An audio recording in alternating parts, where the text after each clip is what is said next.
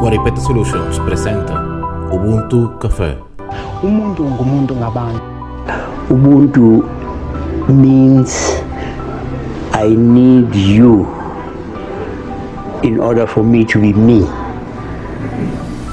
As you need me in order for you to be you Ubuntu significa soy quien soy porque somos todos nosotros. Bienvenidos, mi nombre es Juan Rodulfo, este programa se llama Ubuntu Café.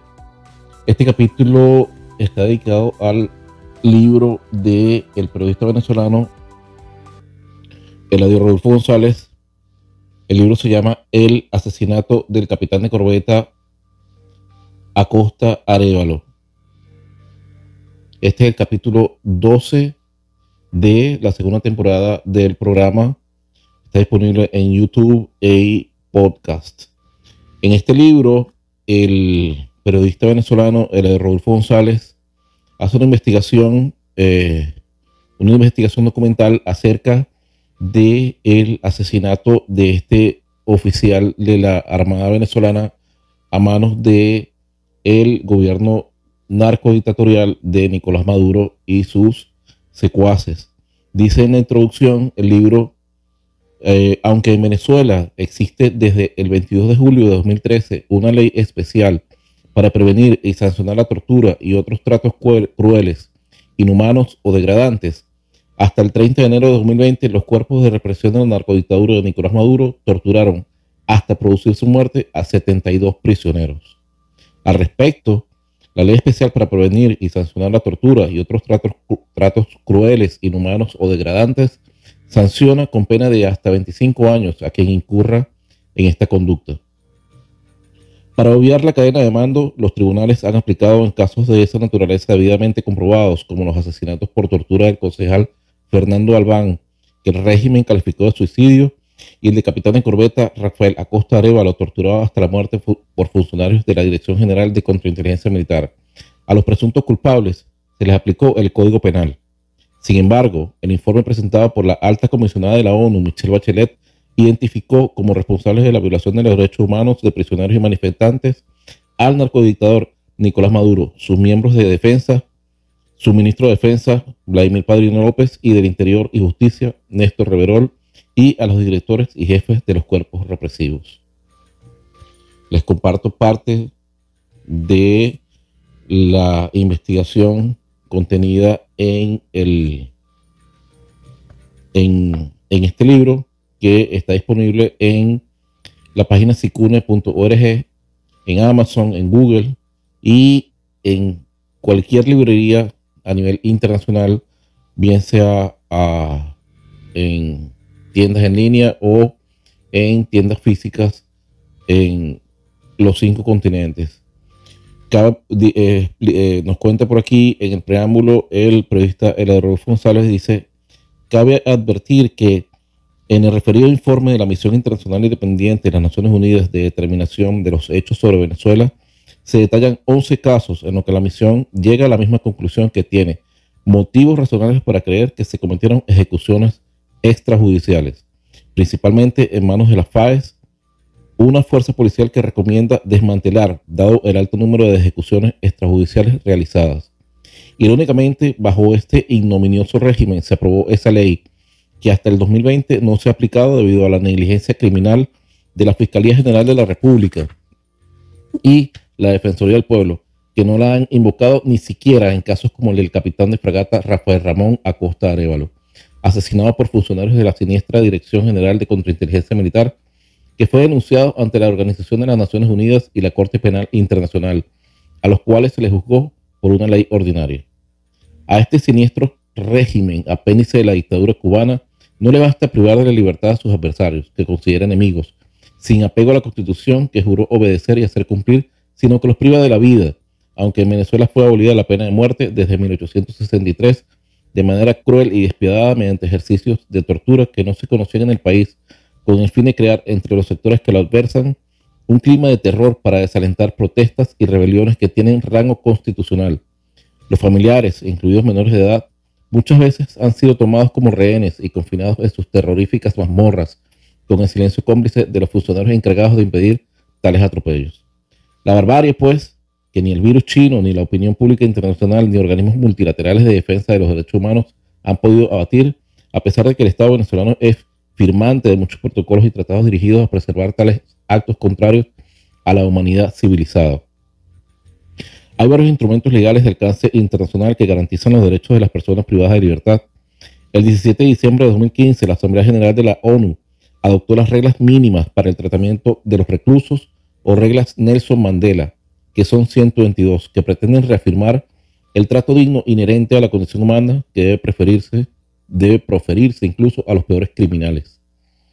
En una de ellas se especifica que ningún recluso puede ser sometido a tortura, tratos o penas crueles inhumanos o degradantes, y no existe circunstancia alguna que justifique lo contrario. En otras se establece que la seguridad de los reclusos debe garantizarse en todo momento, al margen de su situación jurídica. Por otro lado, la Convención contra la Tortura y otros tratos o penas crueles, inhumanos o degradantes, ratificada por la narcodictadura de Nicolás Maduro y plasmada en una ley emanada de la Asamblea Nacional, a pesar de existir centenares de pruebas sobre violación de los derechos humanos de los prisioneros políticos y comunes, jamás se ha aplicado. Ese instrumento delega en el Estado la responsabilidad de evitar, investigar y sancionar todo acto de un funcionario u otra persona en ejercicio de funciones públicas destinado a ocasionar dolor o sufrimiento grave, físico o mental, para conseguir información o una confesión o castigar, intimidar o coaccionar de cualquier razón basada en discriminación de toda índole. Hay otros instrumentos legales sobre la materia como los protocolos de Minnesota y Estambul. Además, el artículo 46 de nuestra Constitución establece que las personas privadas de libertad deben recibir el trato digno inherente a la condición humana de manera que no pueden ser sometidos a tortura, penas o tratos crueles, inhumanos o degradantes. También dispone que el funcionario que en ejercicio de sus funciones infiera dolor, maltrato o sufrimiento físico, mental, no instigue o tolere debe ser sancionado según lo disponga la ley. Al respecto, la ley especial para prevenir y sancionar la tortura y otros tratos, tratos crueles, inhumanos o degradantes sanciona con pena de hasta 25 años a quien incurra en esta conducta. Para obviar la cadena de mando, los tribunales han aplicado en casos de esa naturaleza debidamente comprobados, como los asesinatos por tortura del concejal Fernando Albán, que el régimen calificó de suicidio, y el del capitán de corbeta Rafael Acosta Arevalo, torturado hasta la muerte por funcionarios de la Dirección General de Contrainteligencia Militar, a los presuntos culpables se les aplicó el Código Penal. Sin embargo, el informe presentado por la alta comisionada de la ONU, Michelle Bachelet, identificó como responsables de la violación de los derechos humanos de prisioneros y manifestantes al narcodictador Nicolás Maduro, su ministro de Defensa, Vladimir Padrino López, y del Interior y Justicia, Néstor Reverol, y a los directores y jefes, jefes de los cuerpos represivos. La víctima, Nadie dice, en, aquí, comienza este capítulo con un pensamiento de Leopoldo López, que dice, nadie está a salvo de la maldad de este régimen que tortura y mata a civiles y militares por igual. Un día asesinan a un oficial y al siguiente le disparan a los ojos a un joven venezolano. El 22 de junio de 2019, la esposa del capitán de corbeta Acosta Révalo, Waleska Pérez de Acosta, denunció su desaparición y declaró que había hablado con él por última vez a las 2 pm del día anterior, mientras se encontraba en una reunión personal en Guatire, Estado Miranda. Ese día, se lee en la web, funcionarios de la Dirección de Contrainteligencia Militar de GESIN y del Servicio Bolivariano de Inteligencia, SEBIN, detuvieron a siete personas, entre militares y policías activos y retirados. Entre los detenidos se encontraban dos coroneles retirados, un general de brigada de la aviación, un teniente coronel del ejército, dos comisarios retirados del Cuerpo de Investigaciones Científicas Penales y Criminalísticas y un capitán de corbeta de la Armada, Acosta Arevalo. El 26 de junio, después de seis días sin conocer su paradero, la detención de Acosta Arevalo fue anunciada por el ministro de Comunicación e Información, Jorge Rodríguez, quien acusó a tres de ellos, incluyendo a Acosta Arevalo, de incurrir en los delitos de terrorismo, conspiración y traición a la patria. Según el gobierno, los inculpados estaban preparando un golpe de Estado que incluía la muerte de Nicolás Maduro y Diosdado Cabello. Pero según la activista en derechos humanos Tamara Suju, Tamara a la víctima, junto con otros compañeros, se lo llevaron a un lugar boscoso en las afueras de Caracas, los colgaron desnudos en un árbol con las manos atadas y los ojos vendados con un cartón. También aseguró que golpearon con palos en varias partes, de su, que los golpearon con palos en varias partes de su cuerpo y que le dispararon cerca del oído para que perdiera la audición. Dos días después fue trasladado por una comisión de DGCIN a la sede del Tribunal Militar para realizar su, para realizar su audiencia de presentación, donde llegó en una silla de ruedas con graves indicios de torturas. Los funcionarios de la DGCIN, reveló la nota digital, impidieron que la entrevista con su abogado fuera privada. Presentaba muchas escoriaciones en los brazos, poca sensibilidad en las manos, inflamación extrema en los pies, rastros de sangre en las uñas, lesiones en el torso. Tampoco era capaz de mover las manos o los pies, de poder levantarse o de hablar, con la excepción de aceptar el nombramiento de su defensor y de pedirle auxilio a su abogado. Ante este cuadro, el juez ordenó que el capitán fuera trasladado al Hospital Militar del Ejército Dr. Vicente Sarias Sanoja, el hospitalito, ubicado en Fuerteventura, y al observar su crítico estado físico, su audiencia de presentación fue pospuesta. Pero no pudo celebrarse porque Acosta Arevalo habría fallecido en la noche en ese centro hospitalario.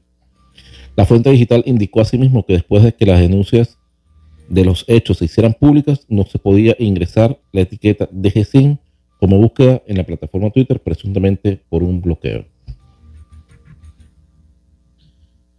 Lo que informó la narcodictadura. El régimen de Nicolás Maduro emitió comunicados contradictorios a raíz de este crimen. El emitido por el entonces ministro de Propaganda de la narcodictadura, Jorge Rodríguez, afirmó que el fallecimiento de, Rafael Acosta Velo se había producido durante el acto de presentación frente al tribunal competente. Por su parte, el fiscal general designado por la irrita Asamblea Nacional Constituyente, Tarek William Saab, afirmó que Acosta Arevalo estaba siendo presentado ante los tribunales y el ministro de Defensa, Vladimir Padrino López, precisó que el oficial se desmayó antes de iniciar la audiencia. Como era de esperarse, el diputado Diosdado Cabello, presidente de la ilegítima Asamblea Nacional Constituyente, desestimó la posibilidad de una investigación independiente, expresando, confiamos en nuestra justicia, y llamando al Ministerio Público para comenzar una investigación, mencionando que quien tenga la responsabilidad en el caso debe asumirlo.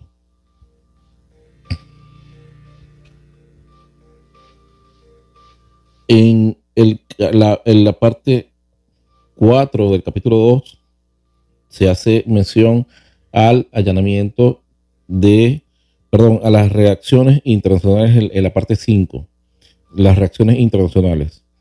Al conocerse su deceso por tortura, diversas instituciones reaccionaron exigiendo justicia mediante un proceso investigativo que permitiera conocer a los autores del crimen para que sobre ellos recayera todo el peso de la ley. En efecto, la Unión Europea reclamó una investigación completa e independiente de su muerte.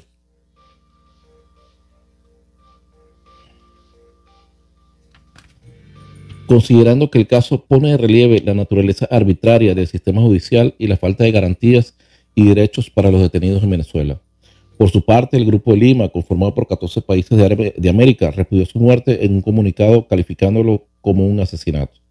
Asimismo, el secretario general de la Organización de Estados Americanos, Luis Almagro, exigió verdad y justicia por el asesinato de Costa Révalo, del que culpó directamente a la dictadura. De igual modo, Estados Unidos consideró el caso como un sombrío ejemplo de hasta dónde llega la persecución contra adversarios de Maduro y el 11 de julio el Departamento del Tesoro sancionó a la Dirección General de Contrainteligencia Militar congelando todas las propiedades que ese cuerpo represivo pueda tener bajo jurisdicción estadounidense y prohibiéndoles hacer transacciones financieras con cualquier persona que se encuentre en ese país. Alemania declaró que la muerte de Acosta Révalo es un obstáculo para la salida negociada en Venezuela. Francia condenó su muerte del militar y reclamó una investigación independiente para aclarar las circunstancias en que se produjo. También el presidente de Colombia, Iván Duque, rechazó contundentemente su asesinato y declaró que el mundo debe ponerle fin a esa dictadura. Y el ministro de Asuntos Exteriores de España, Josep Borrell, Josep Borrell, mencionó tras lo sucedido con la muerte de Acosta Révalo que algo pasó y queremos saberlo. Aparte pidió una investigación clara sobre el asunto.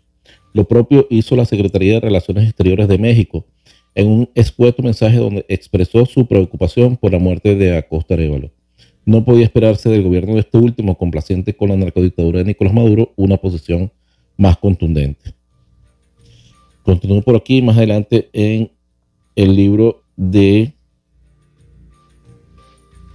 eh, este periodista uh, Rodolfo González, el aparte 34, eh, habla de los protocolos de Minnesota y Estambul y nos dice que el 3 de julio de 2019 la periodista Angélica Antía Suárez analizó las claves de la aplicación de estos dos casos, de estos dos instrumentos jurídicos al caso del asesinato del capitán de corbeta Rafael Acosta Arevalo mediante torturas aplicadas por funcionarios de la Dirección General de Contrainteligencia Militar. La muerte del capitán de corbeta Rafael Acosta Arevalo cuando se encontraba detenido y bajo custodia del gobierno de Nicolás Maduro reveló, además de generar la condena nacional y fuera de nuestras fronteras, ha hecho que la Asamblea Nacional inste a la alta comisionada de la ONU para los Derechos Humanos, Michelle Bachelet, a aplicar por lo menos los protocolos de Estambul y Minnesota y de Minnesota para investigar y denunciar casos de tortura como patrón sistemático en Venezuela. En efecto, las ONG como COFAVIC y el Foro Penal han solicitado la utilización de estándares internacionales para documentar los presuntos crímenes, artículo 23 de la Constitución de la República Bolivariana de Venezuela, con base en el protocolo de Minnesota para la investigación de ejecuciones extrajudiciales y protocolo de Estambul para casos de, tortura. La periodista añadió, de hecho, el director del foro penal, Gonzalo Imiob, detalló que además del protocolo de Estambul refirió a las pautas de investigación de las torturas en casos de muertes potencialmente ilícitas. También resulta aplicable el protocolo de Minnesota sobre la investigación de muertes potencialmente ilícitas. Lo cierto es que el caso del asesinato del capitán de corbeta Rafael Acosta Révalo, detenido por efectivos de la DGCIN, y en el que tiene que ver con el concejal metropolitano Fernando Albán, detenido por efectivos del SEBIN en octubre del 2018, la sociedad civil exige que se aplique el protocolo de Estambul para una investigación independiente y rechazan que se pretenda cerrar el caso de Acosta Révalo responsabilizando a dos funcionarios del DGCIN por homicidio y el de Albán que se quede como presunto suicidio.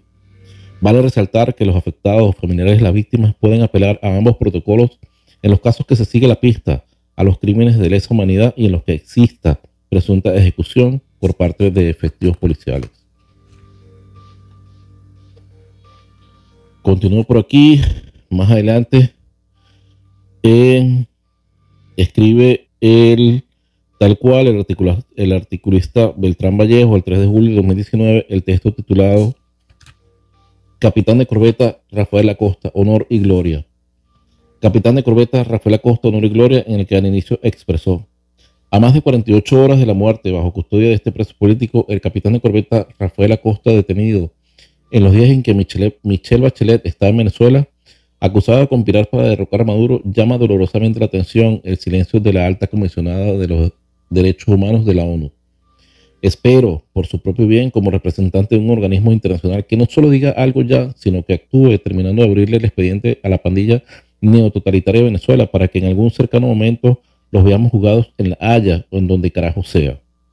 En otro fragmento del artículo, Beltrán Vallejo manifestó, además, es increíble la torpeza del régimen de Maduro.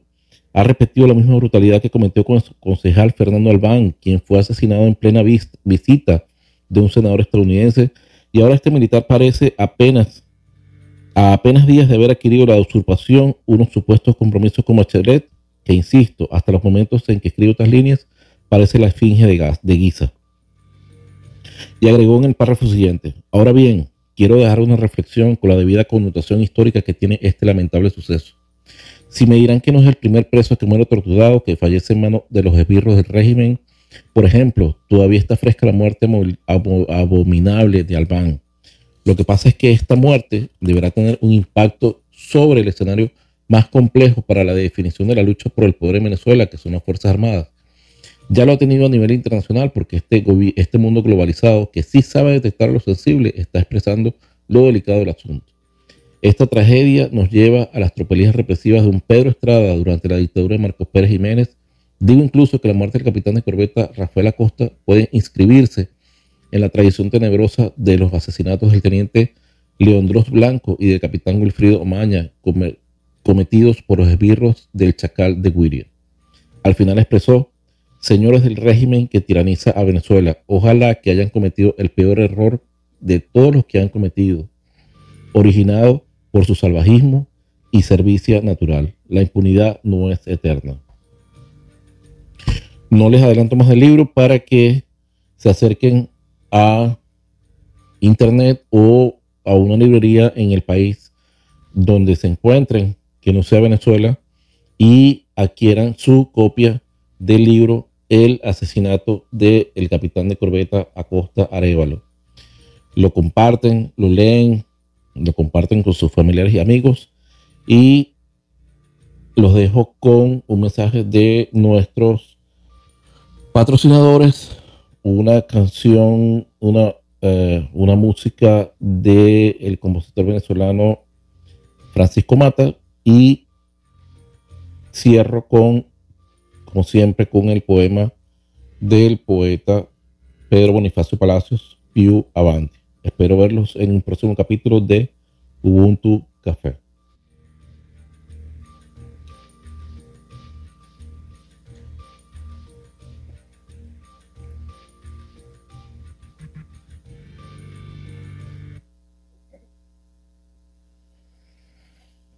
Eladio Rodolfo González nació en 1935 en Marabal, Estado Sucre, Venezuela.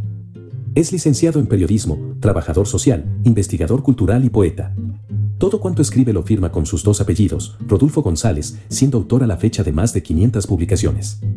Mantiene a diario los blogs, Noticias de Nueva Esparta y Poemario de Eladio Rodolfo González.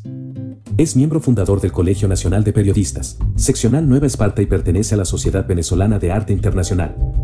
Está casado con Briseida Moya, con quien tuvo cuatro hijos, nombrados en honor a autores literarios, Gabriela por Gabriela Mistral, Juan Ramón por Juan Ramón Jiménez, Gustavo Adolfo por Gustavo Adolfo Becker y Katiuska Alfonsina por Alfonsina Storni. Su obra periodística, cultural y poética está disponible en sicune.org y a lo largo y ancho de todo el planeta, en internet, librerías físicas y pronto en audiolibro lejos de las garras de la revolución bolivariana, que dedica parte de su tiempo para intentar borrar de la memoria colectiva, Internet y archivos judiciales y policiales, todo rastro de sus actuaciones criminales y terroristas, mostrándose al mundo como la revolución bonita. SICUNE Centro de Investigaciones Culturales del Estado Nueva Esparta. SICUNE.org Barista Pro Shop es la tienda del barista y amantes del café máquinas de espresso, filtros, accesorios y más. Visita biscafé.com. Guaripete Solución CES, diseño web, servicio SEO, producción de video, social media marketing, diseño de aplicaciones para Android y iPhone y más. Visita rodulfox.com. Noticias de Nueva Esparta, espacio web sobre Venezuela, inmigración y política. Visita noticiasdenuevaesparta.com. Red Wasp Drone ofrece servicios de fotografía aérea, mapping, real estate photography en el área de Pensacola, Florida. Visita redwasprone.com. Gorilla Travel, agencia de viajes virtual con el motor de búsqueda de boletos de avión, hoteles, renta de autos y tickets para eventos, más poderoso del mercado, gorillatravel.com. VickyChoice.com, tienda de juguetes solo para adultos. VickyChoice.com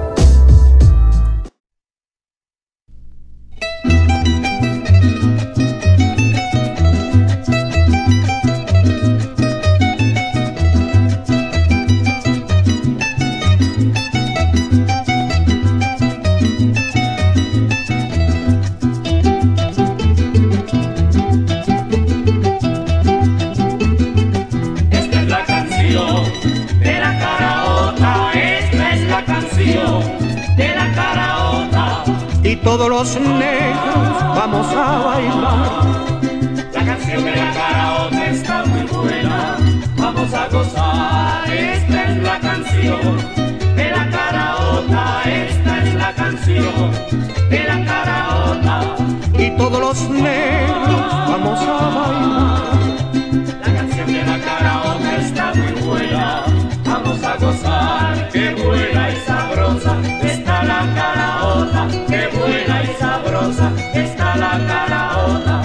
Baila el negro Felipe, la baila el negro Miguel, la baila el negro Macario, también el negro José, la bailan todos los negros y la simpática Inés. Qué buena y sabrosa está la caraota, qué buena y sabrosa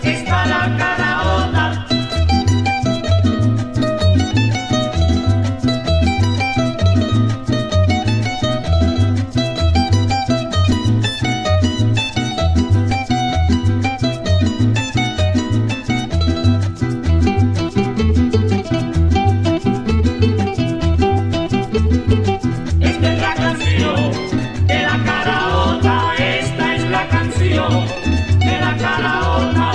Y todos los negros vamos a bailar. La canción de la caraola está muy buena. Vamos a gozar, esta es la canción de la caraota, esta es la canción de la caraota. Y todos los negros vamos a bailar. La canción de la caraota está muy buena, vamos a gozar, qué buena sabrosa está la caraota, qué buena y sabrosa está la caraota. La baila el negro Felipe, la baila el negro Miguel, la baila el negro Macario, también el negro José, la baila todos los negros y la simpática Inés. Qué buena y sabrosa está la caraota, qué buena y sabrosa está la caraota. Chacurru, chacu, chacurru, chacu, chacurru, chacu, buena que está.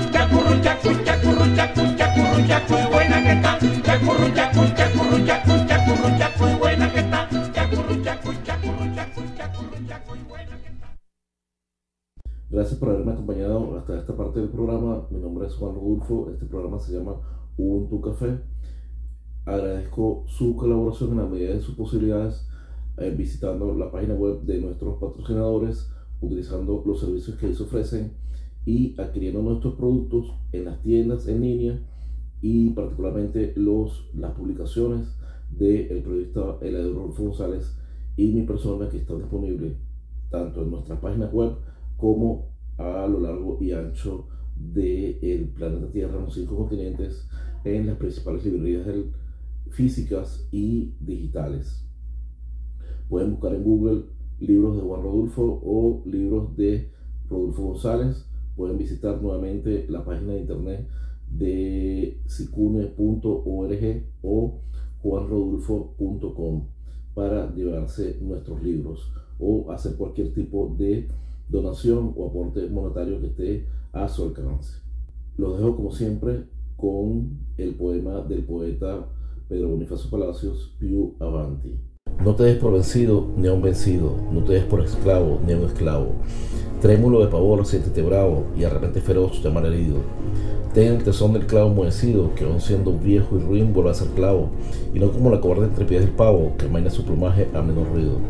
Sed como Dios que nunca llora, o como Lucifer que nunca reza, como el robledal cuya grandeza necesita del agua, mas no la implora, que grita y vocifera vengador cuando sobre el polvo roda su cabeza.